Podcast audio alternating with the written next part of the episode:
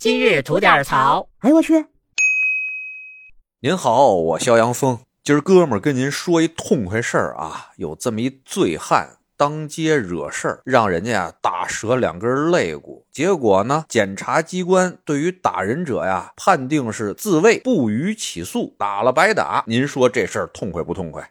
我呀也具体给您说说这事儿，咱也学习学习，人家怎么就能打了白打啊？这事儿呢发生在浙江台州啊，有这么一个姓于的。晚上啊，喝了点酒啊，喝高了，晕晕乎乎的啊，就往家走。走的快到家的时候呢，哎，看前面呢有俩人，其中呢有一名女子周某啊，他认识啊，原来呢跟他还发生过一点矛盾。好，这天啊，他借着点酒劲儿，那是怒从心头起，是恶向胆边生啊，上去瞪着那女的衣领子呀，抬手就要打，但人家老公在旁边呢。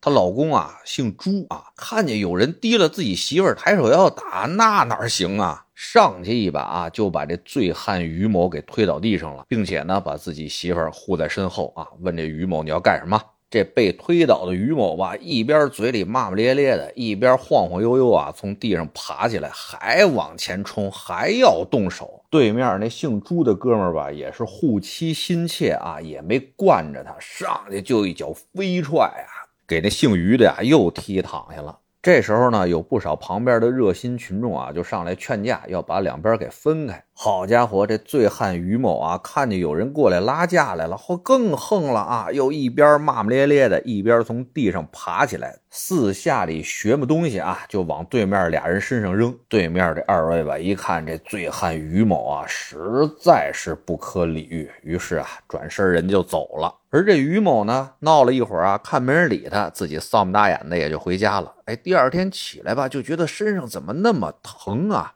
上医院一看，哎，第六根和第七根的肋骨出现了骨折，一验伤，轻伤一级。哎，这臭不要脸的觉得自己有理了啊，赶紧上派出所报案去了，并且呢，对踢他那朱某啊提出了索赔。结果您猜怎么着？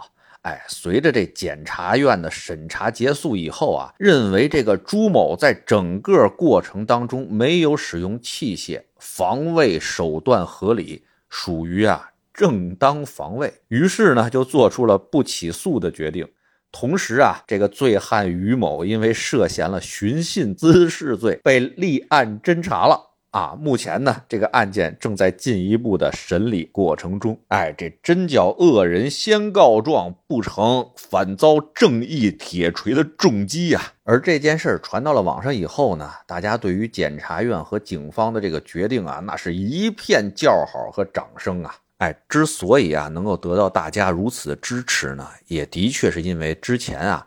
咱们对于正当防卫的判定，那是相当的严苛。一般情况下啊，都按互殴啥的啊来处理，各打五十大板。有的时候啊，还手还的稍微重了点就像这次打这个于某一样啊，打成个轻伤啥的，那还手的这位大概率还要承担法律责任呐。所以啊，这正当防卫条款在之前啊有一段时间一直被称为沉睡条款。而在二零二零年的九月以后吧，相关的部门啊也是在不断的改革呀，出台了很多的指导意见啊和司法解释，其中啊明确指出，对于一方先动手且手段明显过激，或者已经脱离接触，一方仍继续侵害的，还击一方造成对方伤害的，一般认定为。正当防卫，而且我们的相关部门啊，也一直在对外释放着一种什么样的理念呢？就是正义不能向非正义低头，法不能向不法让步的这么一个理念。虽说吧，在执行方面啊，还会有一定的过程啊，但我们还是能明显的感觉到吧，这个法律的进步啊，还是向着咱们人民群众呼声的方向啊，在一点点的进行着改变的。我觉得啊，这个真的是一个好现象。